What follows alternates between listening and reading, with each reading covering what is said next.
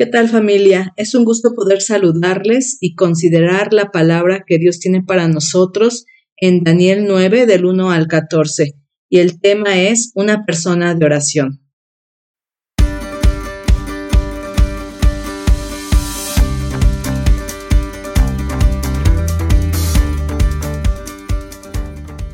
En el año primero de Darío, hijo de Asuero, de la nación de los Medos, que vino a ser rey sobre el reino de los caldeos, en el año primero de su reinado, yo Daniel miré atentamente en los libros el número de los años de que habló Jehová al profeta Jeremías, que habían de cumplirse las desolaciones de Jerusalén en setenta años.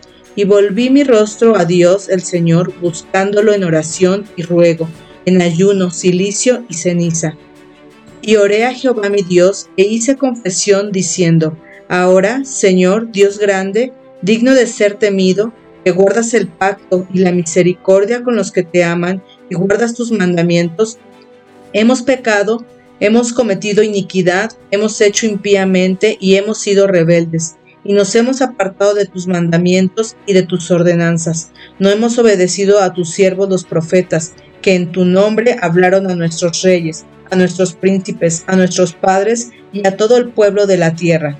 Tuya es, Señor, la justicia y nuestra la confusión de rostro, como en el día de hoy lleva todo hombre de Judea, los moradores de Jerusalén y todo Israel, los de cerca y los de lejos, en todas las tierras a donde los has echado a causa de su rebelión con que se rebelaron contra ti. Oh Jehová, nuestra es la confusión de rostro de nuestros reyes, de nuestros príncipes y de nuestros padres, porque contra ti pecamos. De Jehová nuestro Dios es el tener misericordia y el perdonar, aunque contra él nos hemos rebelado, y no obedecimos a la voz de Jehová nuestro Dios, para andar en sus leyes que él puso delante de nosotros por medio de sus siervos los profetas.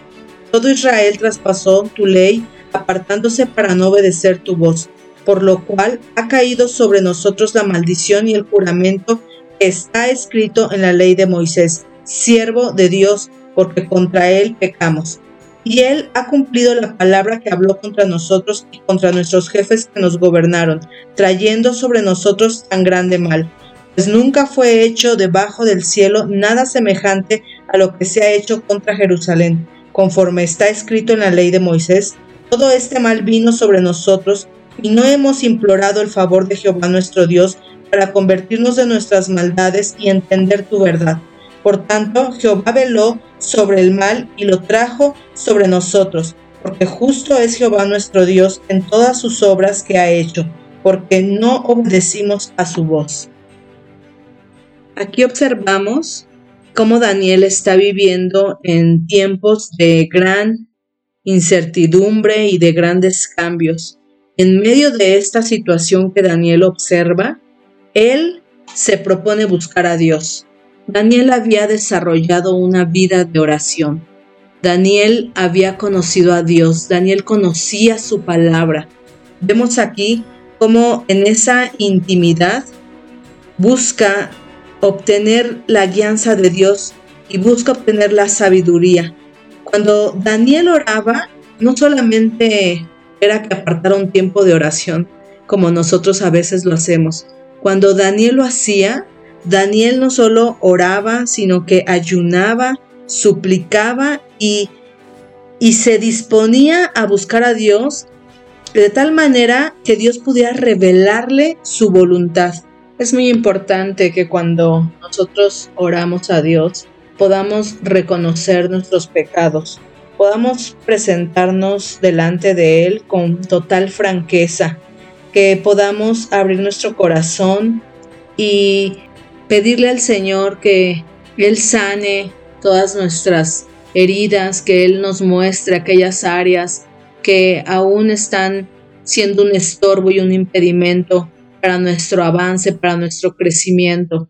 Es importante que busquemos a Dios con todo nuestro corazón, que podamos prepararnos. Creemos que este es un tiempo de preparación para para la restauración que está por venir y la gracia de la restauración es siempre precedida por la oración de arrepentimiento. que haya en nuestro corazón un verdadero y genuino arrepentimiento para que podamos entender lo que Dios quiere hacer y podamos ser instrumentos para su gloria y para su honra. Que tengan un excelente día familia. Les bendecimos. Hasta la próxima.